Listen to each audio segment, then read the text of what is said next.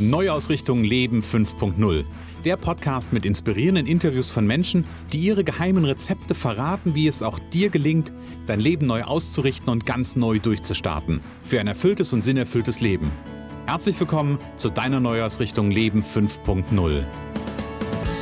Ja, hallo und schön, dass du wieder dabei bist im heutigen Interview. Und ich mache es wie immer, bevor ich großartig anfange, ins Erzählen zu kommen, stelle ich als allererstes meine heutige Interviewpartnerin vor. Denn ich habe heute eine Frau im Interview, die ähm, als ich ihre Geschichte gelesen habe, die eine sehr, sehr bewegte Geschichte hat. Und die Geschichte hat mich sehr berührt. Und genau deshalb ist sie auch hier, also nicht nur deshalb, aber unter anderem deshalb ähm, freue ich mich so sehr, dass sie im Interview ist. Sie ist ganz ursprünglich mal, ähm, ich hätte beinahe gesagt, was, was ganz Klassisches. Äh, sie ist gelernte Beamtin in der Stadtverwaltung, hat das aber auch nur ähm, vier Jahre gemacht. Und ab da eigentlich habe ich so das Gefühl, als ich mir ihre Geschichte angeschaut habe, ähm, gab es viele neue Ausrichtung. Dann hat sie zum Beispiel als eine der ersten Frauen in der damaligen Zeit, das war nämlich im Jahr 1986, COBOL programmiert. Da werden wir nachher mal zu fragen, was denn COBOL ist. Also ich komme ja aus dem Bereich so ein ganz bisschen, da so ein bisschen eine Idee von, aber da darfst du sicherlich ein, zwei, äh, ein, zwei Aspekte noch zu erzählen.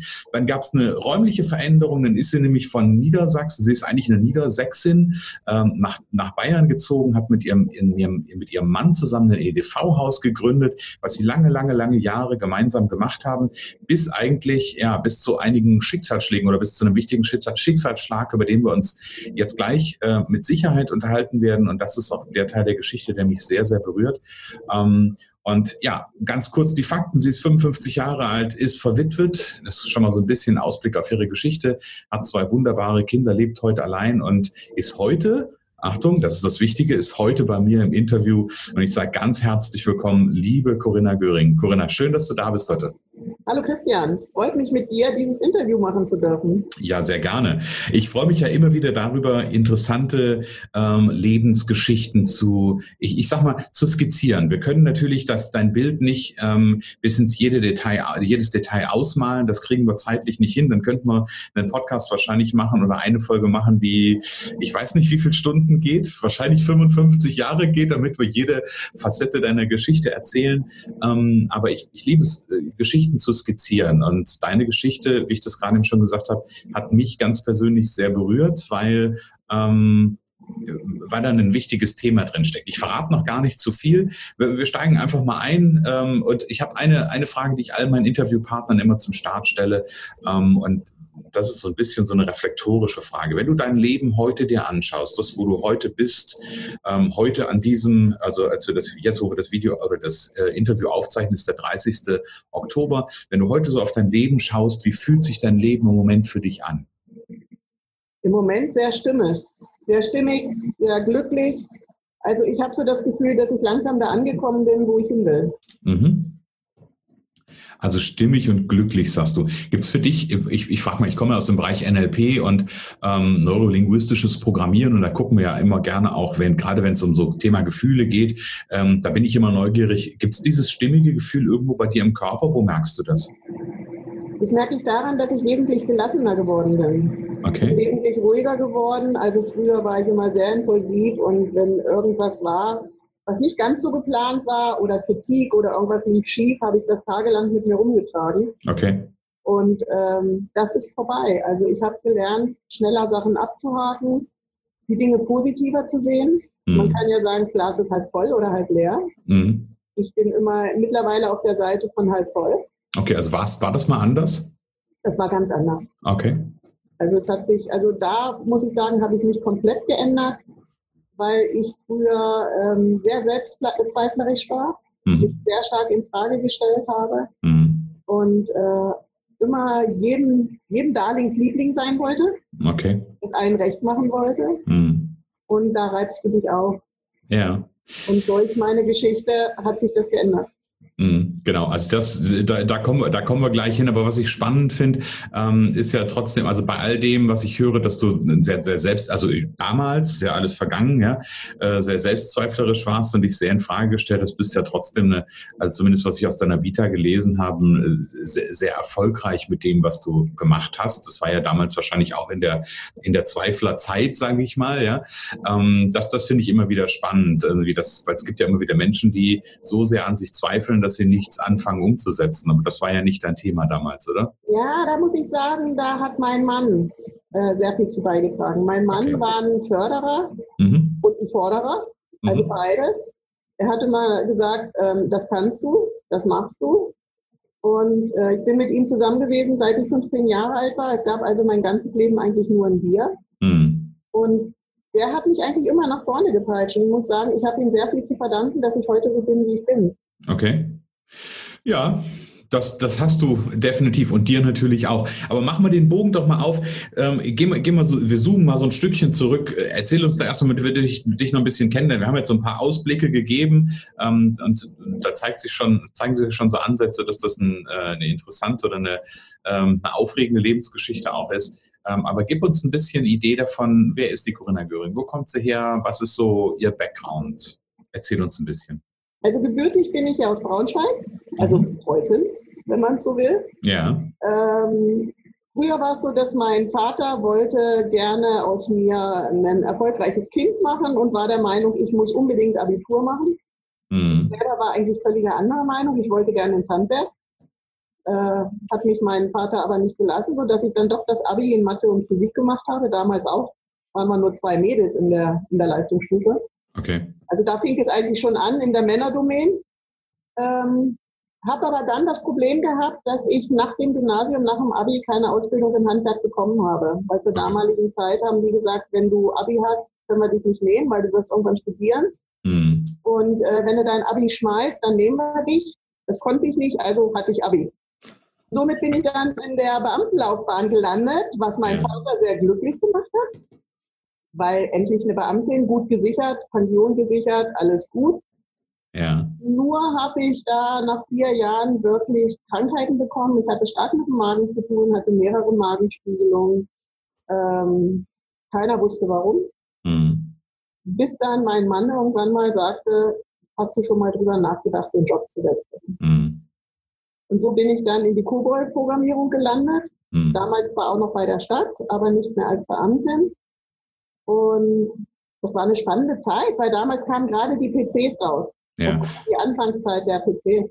Äh, gib mal, gib mal ganz kurz, ich, ich finde mal ganz kurz, also Kobold komme ich gleich nochmal drauf. Ähm, ich, ich bin gerade neugierig, dass das damals der Wunsch deines Vaters war mit dem Abitur. War dir das, war dir das so bewusst, dass das eigentlich nicht dein, also das immer, manchmal machen wir ja Dinge ähm, und stellen erst im Nachhinein fest, eigentlich habe ich das äh, gemacht, weil irgendwie da jemand anders das gern gesehen hat. War dir das damals bewusst oder war das Nein. eher unbewusst? Okay. War mir nicht bewusst. Also weil ähm, also es war, wenn, wenn dir immer erzählt erzählt wird, dass Beamtentum gut ist, dass Beamtentum sicher ist, dann glaubst du da auch dran. Und mhm. dann denkst du auch, das ist der richtige Weg für dich. Mhm. Und ähm, im Nachhinein ist es mir klar geworden, dass das eigentlich nicht mein Weg war. Mhm. Das habe ich spätestens da gemerkt, wo ich dann die Beamtenlaufbahn geschmissen habe nach vier Jahren. Und seitdem habe ich nie wieder was mit dem Magen gehabt. Mein okay. ganzes Leben nicht. Also ich ja. ganz klar, dass sich das ausgewirkt hatte und dass das nicht mein Weg war. Mhm. Da hat der Körper klare Signale geschickt, die es irgendwann ja. galt, galt, sich äh, genauer anzugucken. Genau. Gab es für dich, einen, also du hast gerade erzählt, dein, dein, äh, ihr wart ja damals noch nicht verheiratet, nehme ich an, oder? Nein, war, ja, okay. wir haben früh geheiratet. Ich war 21, als ich geheiratet habe. Okay. Also wir haben, doch, wir haben 85 geheiratet und 86 bin ich in die Programmierung gegangen, ja. Ah, okay, okay. Also das heißt, äh, dein, du hast ja gesagt, dein Mann hat dich quasi darauf aufmerksam gemacht. Brauchte es für dich noch, noch was anderes, außerdem, dass dein Mann dir das, dich darauf aufmerksam gemacht hat, um diese Entscheidung zu treffen? Wirklich zu sagen, okay, ich lasse das sein oder? Nee, eigentlich nicht viel, weil das Komische ist, trotz aller Selbstzweifel, die ich hatte, war ich immer neugierig auf Neue. Okay. Das war auch so, als äh, das war ja noch in Braunschweig oben. Und das war auch das Thema, als mein Mann dann ein Angebot hier in Bayern bekommen hat. Ich weiß es noch wie heute, das war am 22. Oktober 87. Da rief er mich abends an und sagte, du, ich könnte einen Job in Bayern kriegen, wollen wir im Januar runterziehen. Mhm. Ich habe am nächsten Tag gekündigt. also bist du durchaus entscheidungsfreudig, was das anbetrifft. Ja. Okay, gut. Und dann, dann sagst du, bist du in dieses, in dieses Programmierthema gegangen. Also äh, Kobol sagt, glaube ich, relativ wenigen heute noch, äh, heute noch was. Ähm, das war damals irgendwie so das Thema. Ich weiß nicht, was heute noch so aktiv ist. Ja, ähm, das, ich könnte mir heute noch eine goldene Nase in der Schweiz verdienen, weil in der Schweiz suchen so horrend äh, Kobol-Programmierer. Okay. Aber ich bin leider raus aus dem Thema. okay, dann bist du in dieses Programmierthema eingestiegen. Hast du da nochmal eine, eine Ausbildung gemacht oder, oder wie, wie, wie, wie war dein Weg dahin? Ach, damals gab es so große Ausbildung in der Form nicht. Du bist da reingeschmissen worden und mhm. wurde gesagt, also hier hast du die Großrechenmaschine in der Stadt und in den Krankenhäusern stehen die PCs. Und jetzt versuch mal ein Programm zu schreiben, was die beiden miteinander verknüpft. Das war so die Aufgabenstellung und dann hat man sich da durchgefuchst. Okay. Das krass ist ja manchmal, also ist ja, ist ja fast unvorstellbar, ne? Dass also gerade solche, das ist ja durchaus, heute sind das ja so Dinge, die so an so neuralgischen Punkten stehen und da einfach irgendjemand dran zu setzen, der da mal was macht, ähm, das ist schon, hört sich nach Mut an, dann auch zu sagen. Das war eine spannende Zeit. Ja, das, das glaube ich, das glaube ich dir aufs Wort. Aber das war, das war ja gefühlt so, so ein Stück weit das Einstiegstor auch in diese ganze ähm, in diese ganze EDV-Schiene? Ja, da muss man vielleicht noch einen Punkt sehen. Mein Mann war damals bei Commodore in Braunschweig in der Entwicklung, okay. hat die ersten Commodore-PCs mitentwickelt, war also in der EDV schon drin. Mhm. Bereich. Und wir sind ja dann hier nach Schneider unten, nach Türkheim abgeworben worden und haben da die Entwicklungsabteilung auch mit aufgemacht und auch wieder mit zugemacht.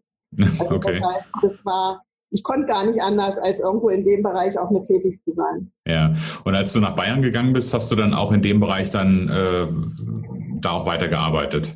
Ich war dann erstmal Mutter. Mhm. Ich habe dann auch früh meine Kinder gekriegt, schnell hintereinander. Die sind ja nur zwei Jahre auseinander. Mhm. Und als mein Mann merkte, dass es hier mit Schneider so langsam den Bach runterging, hat er 91 sein Systemhaus gegründet. Mhm. Hat dann gar nicht mehr nach Stellen gesucht, als er 94 entlassen wurde, sondern hat gesagt, er macht sich selbstständig. Ja, und dann hieß es so, ach komm, den Kunden kannst du doch mal anrufen und das kannst du doch mal vorbereiten oder kannst du doch mal nachtelefonieren. Und das ging so weiter, bis ich dann 1997 in die Geschäftsführung mit eingestiegen bin. Mhm. War also dann so ein schleichender Prozess. Da waren die Kinder dann älter und ich, wir hatten auch zu Hause die Firma. Wir hatten zwei Häuser nebeneinander. Okay. Konnte also Mutter sein und ähm, Geschäftsführung im Unternehmen konnte ich super vereinbaren. Ja, ja. Wie ist denn das? Also ich, ich, ich spüre da gerade so rein und äh, finde das gerade ganz interessant. Das, für mich hört sich das so an, äh, korrigiere mich gerne, wenn ich falsch liege. War das also diese, diese Entscheidung oder dieser Punkt, da reinzugehen und dann mit in die Geschäftsführung zu gehen und sich da ähm, natürlich dann zu 100 Prozent neben Familie zu engagieren, war das eine bewusste Entscheidung oder hat sich das, du hast gerade von einem schleichenden Prozess gesprochen. War das deine Entscheidung oder war das einfach, es hat sich so entwickelt? Ähm, ich war eigentlich immer gegen die Selbstständigkeit. Okay. Von meinem Vater her, der hatte früher mal mehrmals, mehrmals versucht, sich selbstständig zu machen, war kaum zu Hause, ist immer wieder gescheitert. Mhm. Und ähm, ich war eigentlich anfangs völlig gegen die Selbstständigkeit. Mhm. Waren auch wieder Thema Selbstzweifel. Geht mhm. es gut? Also immer eher das Negative sehen. Ähm, mhm. das war so mein Punkt. Mhm. Mein Mann war Gott sei Dank ziemlich dickköpfig, hat sich durchgesetzt, hat gesagt, er macht es. Mhm. Und es war ein schleichender Prozess. Und ähm, aber es hat mir Spaß gemacht. Ich bin den gerne gegangen. Mhm. Und auch die Entscheidung dann 97, äh, 50 Prozent der Geschäftsführung als Gesellschafter und Geschäftsführer zu übernehmen, war meine Entscheidung. Mhm. Und das Tolle war bei uns, wir waren ja 24-7 zusammen, als ja. Arbeiter. Wir haben unsere getrennten Bereiche gehabt und haben uns auch unsere getrennten Bereiche gelassen. Das heißt, jeder hatte in seinem Bereich die Entscheidungsbefugnis. Okay. Und dann macht es natürlich Spaß, weil das ist auch wieder das Thema Fördern, weißt Also mhm. dadurch bin ich auch gefördert worden, konnte meinen Bereich Marketing, Vertrieb, Buchhaltung, ähm, mhm. konnte ich selber dann aufstellen. Mhm. Ja, und das habe ich dann mitgetragen. Anfangs nicht, mhm. später dann ja. Okay. Ich, ich, ich habe gerade so, ich, bei mir vom, vom geistigen Auge sind gerade so ein paar ähm, Menschen so vorbeigehuscht. Also das, was, was du ja beschreibst, ist ein Leben. Hast gerade gesagt, 24-7 zusammen und ähm, du hast ja vorhin auch zum Einstieg gesagt, es gab immer nur ein Wir. Ähm, hat es immer, war das immer reibungslos, dieses Thema ähm, privat auf der einen Seite zusammen zu sein und geschäftlich zusammen zu sein? Das komischerweise ja, das war immer reibungslos. Also okay. wir hatten zwar auch mal Diskussionen in bestimmten Dingen in der Firma oder auch ähm, privat, dass man mal ein bisschen anderer Meinung war, aber mhm. war immer nur auf, ja, wir haben es ausdiskutiert. Es war nie okay. irgendwo Streit. Mhm. Und ähm, wir konnten auch eins, wenn wir jetzt gerade in der Minute im Geschäft noch unterschiedlicher Meinung waren mhm. und wir standen dann wieder in der Küche zusammen oder was, dann war das mhm. wieder vergessen. Mhm. Also, also konntet ihr gut, gut unter, unter, unterteilen. Also das war wirklich hervorragend, dass wir das echt trennen konnten. Ja. Ist das, ist das, das trennen zu können, die wichtigste Kompetenz, die du brauchst, um mit deinem Partner zusammen selbstständig zu sein oder braucht es da noch was anderes? Was ich glaube, ich brauche, ist, dass jeder seinen Freiraum hat. Dass jeder mhm. sein eigenes Leben auch weiterhin leben kann. Also was ich zum Beispiel immer brauchte von Anfang an, in den 34 Jahren Beziehung, ist eine Zeit für mich. Mhm. Also früher war es so, da bin ich einmal die Woche mit meinen Freundinnen weggegangen. Später war es so, da bin ich dann eben regelmäßig am Wochenende auf irgendwelche Seminare gefahren oder bin mhm. zum Wandern gegangen, weil mein Mann nicht wandern gegangen ist. Mhm. Also das Wichtigste in einer Beziehung finde ich immer Respekt, Toleranz und den anderen leben zu lassen. Ja. Also weil verändern können wir den anderen eh nicht. Ja, richtig, genau. Respekt. Ich muss mir das notieren. Ich finde es total schön. Also ich notiere mir sowieso ja nebenbei so ein paar Dinge, von daher Respekt, Toleranz und den, dem anderen den Freiraum lassen, finde ich ein total, total schöner Punkt. Was ich gerade dachte, weil ich, für, bei mir sind so vom geistigen Auge so ein paar Unternehmer Pärchen in Anführungsstrichen äh, so, so vorbeigehuscht, wo ich weiß, dass die geschäftlich und privat, ähm, also dass die sowohl geschäftlich zusammenarbeiten und natürlich auch privat zusammenleben.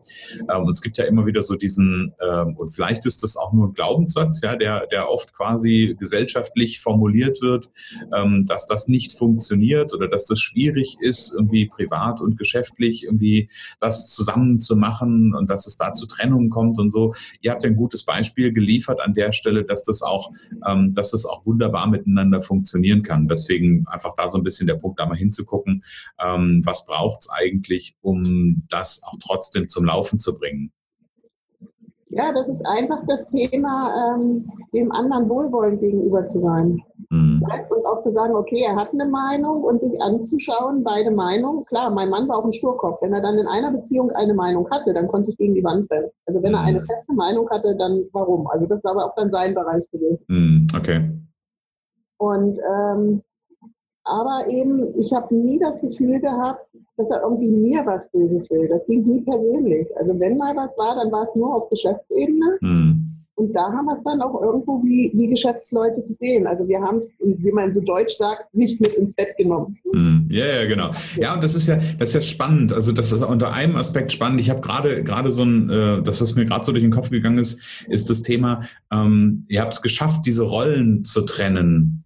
Und quasi, also jetzt nicht, nicht im Sinne von, ich springe in eine Rolle und spiele nur im Leben. Das ist ja manchmal auch irgendwie so, dass Menschen irgendwie diese Masken tragen. Aber das ist ja, das ist ja, wir, wir, wir in verschiedenen Kontexten nehmen wir ja gewisse Rollen ein und die voneinander zu trennen und klar zu machen, okay, da ist jetzt eine eine Kritik, ich kann die jetzt berechtigt finden oder nicht, ähm, an dem, was, was da jetzt gerade ist, an meiner Rolle, Achtung, und das, die Kritik an meiner Rolle hat nichts mit meiner Person zu tun. Ja. und hat möglicherweise auch nichts mit einer anderen Rolle zu tun, die heißt, ich bin Ehefrau, Ehemann, Partner, ja. ähm, wie auch immer. Ich glaube, das ist ein, das ist ein wichtiger Punkt, dass wir da ähm, wenn wir äh, Gefühl zumindest, wenn es um das Thema zusammen, äh, also Eheleute oder Paare miteinander arbeiten, ich glaube, das ist ein wichtiger Aspekt, so für mich gefühlt, ähm, um das gut machen zu können, wirklich zu, klar zu haben, okay, ich habe verschiedene Rollen und das ist eine Kritik an meiner Rolle und nicht an meiner Person.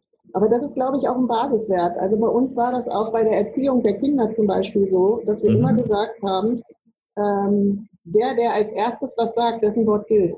Mhm. Also es ist nicht so gewesen, dass unsere Kinder uns ausspielen konnten. Mhm. Sondern wir haben da eine Linie gefahren und haben gesagt, wenn ich was verboten habe und er hat das mitgekriegt, dann stand er auch dazu, auch wenn er es anders gemeint hat. Mhm. Ja. Also wenn er es anders sieht.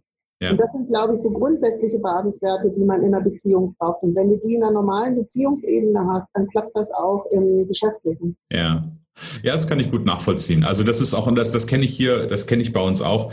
Ähm, und du hast einen schönen, schönen, äh, schönen Begriff noch eingeworfen, wenn er es mitbekommt. Manchmal äh, sind Kinder ja auch, äh, sind Kinder ja auch gewitzt.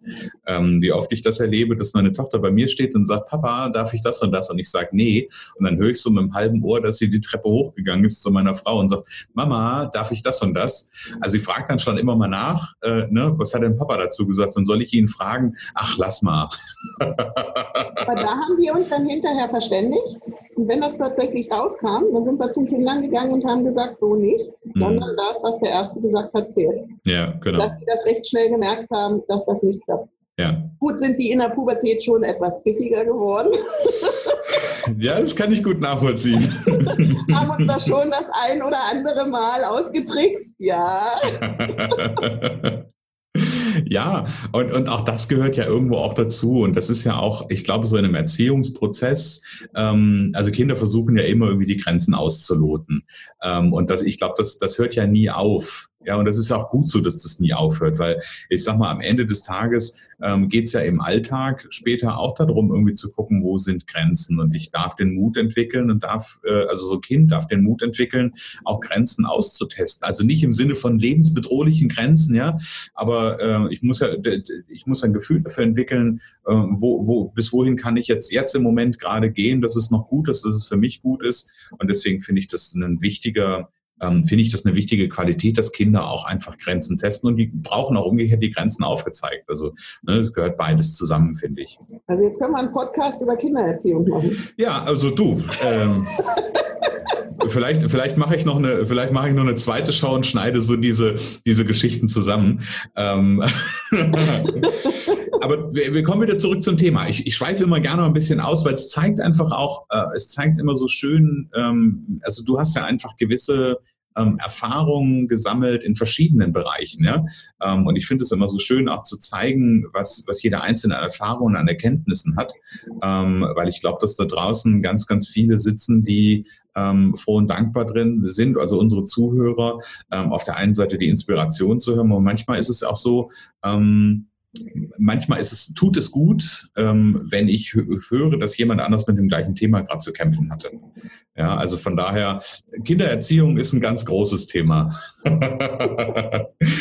okay, liebe Corinna. Ähm, jetzt, jetzt waren wir bei dem Thema äh, Mann 50 Prozent, äh, gemeinsam selbstständig Systemhaus ähm, und dann gab es ja so ein bisschen, ich gucke mal so auf die weitere Geschichte, dann gab es ja mehr als nur einen Schicksalsschlag, den ihr, durch, den ihr durchlebt habt.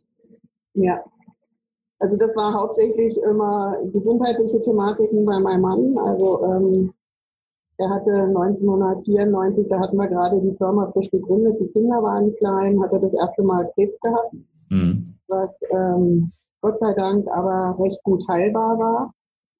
Ähm, hatte auch mal eine Virusinfektion, wo kein Mensch wusste, was es war, wo die Ärzte schon auf Leukämie und sonst was getippt hatten. Also das mhm. waren immer so Thematiken, die uns viel begleitet haben.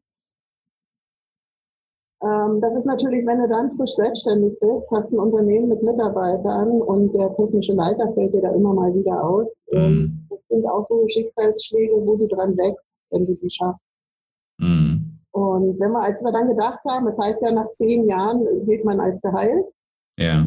Hat er nach 15 Jahren das nächste Mal Krebs bekommen. Mhm. Ähm, gleiche Thematik wieder. Gott sei Dank ist das auch wieder gut verheilt, also es gibt da nichts zurück.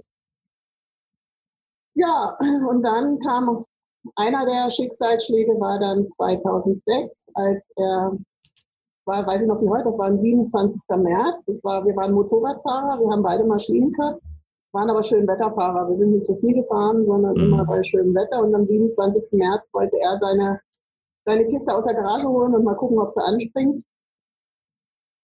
Und das war vor der Haustür. Wir standen mit Nachbarn draußen, die haben zugeschaut und die zog erst nicht und dann zog sie doch an und es war wohl irgendwie noch eine vereiste Pfütze da, wo okay. er war.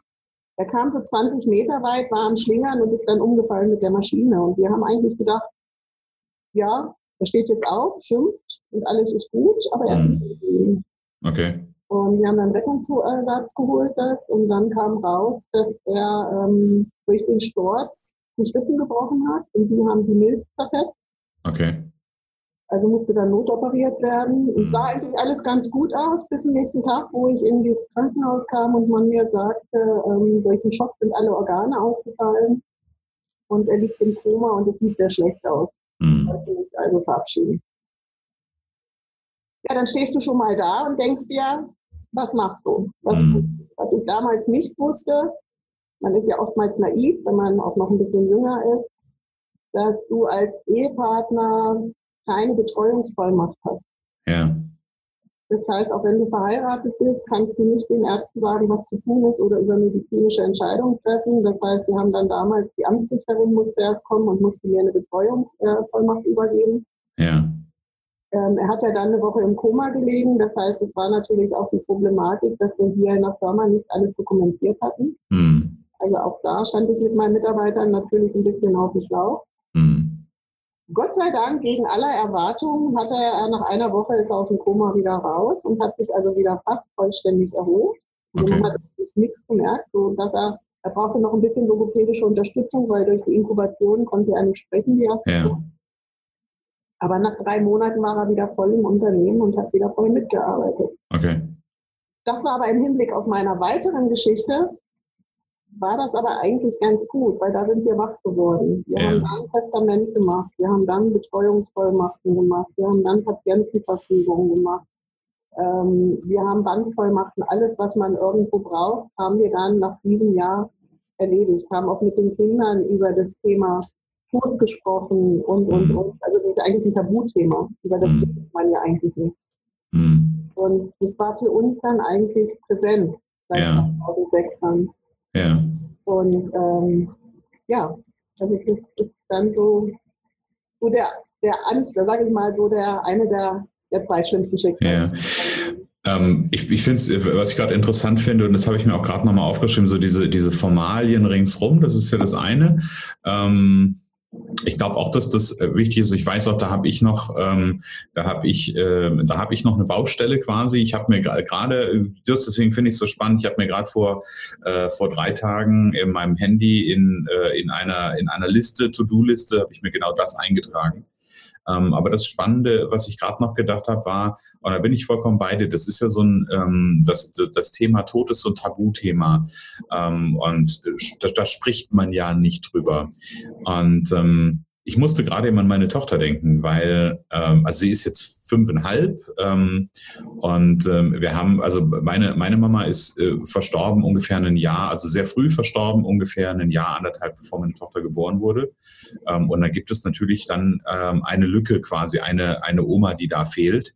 Ähm, und dementsprechend ist das bei uns relativ früh schon ein Thema gewesen, weil sie das, weil sie gerne wissen wollte, was damit los ist oder wie das sein kann. Ähm, und, und von daher, das, das war spannend für mich zu merken, wie schwer, also jetzt war es meine Mama, ja, das ist so die eine Geschichte natürlich, äh, gleichzeitig aber auch so, so selber zu merken, wie schwer es einem fällt, da die passenden Worte zu finden. Ähm, jetzt kann man auf der einen Seite sagen, okay, du unterhältst dich ja auch mit einem Kind, ja, ähm, da, da wählt man vielleicht noch mal ein bisschen andere Worte und auf der anderen Seite ähm, haben Kinder ja eine viel, viel größere Leichtigkeit mit dem Thema. Ja, das ist irgendwie so, sie glaubt jetzt irgendwie, dass die, dass die Oma aus den Wolken irgendwie ihr zuguckt äh, und sie sit, sitzt dann halt manchmal, wenn wir draußen im Garten sind, äh, guckt in den Himmel und winkt nach oben und, und sagt irgendwie Hallo Oma und so. Also eine viel, viel größere Leichtigkeit. Das finde ich irgendwie total schön zu sehen. Ähm, und gleichzeitig fand ich es spannend, irgendwie genau das zu, zu, bei mir selber auch wahrzunehmen, wie schwer es fällt, ähm, sich, sich dem Thema zu nähern und da ähm, damit umzugehen. Ja, das ist immer die Frage, inwieweit nimmt man die Kinder mit rein? Als mein Mann da im Koma gelegen hat, äh, meine Schwiegermutter meinte, du kannst die Kinder doch nicht mit ins Krankenhaus nehmen. Die waren mhm. 17 und 15. Mhm. Ich habe gesagt, das müssen die selber entscheiden, ob sie ihren Papa nochmal sehen wollen oder nicht. Ja. Ähm, natürlich war es nicht einfach für die, aber andererseits denke ich mal, es hat denen auch einen anderen Blick aufs Leben gegeben. Mhm. Was wichtig ist, was wertvoll ist. Und das hat man auch gemerkt. Die sind die sind dann schon einen Schritt schneller gereicht. Also mhm. ähm, waren auch, wenn man sich so Altersgenossen anguckt, in dem Alter, Pubertät, kurz danach, mhm. ähm, waren wir denen schon einen Sprung voraus. Mhm. Ja, das glaube ich. Ja, ich glaube, das ist ja so dieser Blick auf das Ende, so will ich es mal sagen. Das ist ja zum Glück dann in der Situation nur ein Blick auf ein anderes mögliches Ende. Ähm, aber sorgt ja, da ist, ist ja immer so ein Stück weit ein Katalysator, ja, wirklich da hinzugehen und zu sagen, okay, was, was ist denn das eigentlich, was ich will? Ja. Ja. Okay, dann ging die Geschichte ja, aber es war ja dann noch nicht zu Ende. Also der Mann hat sich ja von der, äh, von der Thematik, hast du ja gerade erzählt, äh, wiederholt. Ihr habt dann quasi die Entscheidung getroffen zu gucken, okay, wie, wie, wie was müssen wir ringsherum alles regeln, Testament etc. Ähm, wie wie ging es denn weiter? Ja, was man sagen muss, ist, dass mein Mann war immer ein Workaholic, schon als ich ihn kennengelernt habe. Der, sein, sein, sein Beruf auch sein Hobby. Mhm. Also ähm, so mit Ausspannen, Entspannen, Urlaub machen, war es immer schwierig. Er hat sich zwar immer vorgenommen, aber mhm. wie es in der EDV so ist, Feuerwehr spielen, wenn mhm. irgendwas brennt, musst du ran. Und ähm, ja, da hat er sich wenig Zeit genommen und wenig rausgenommen.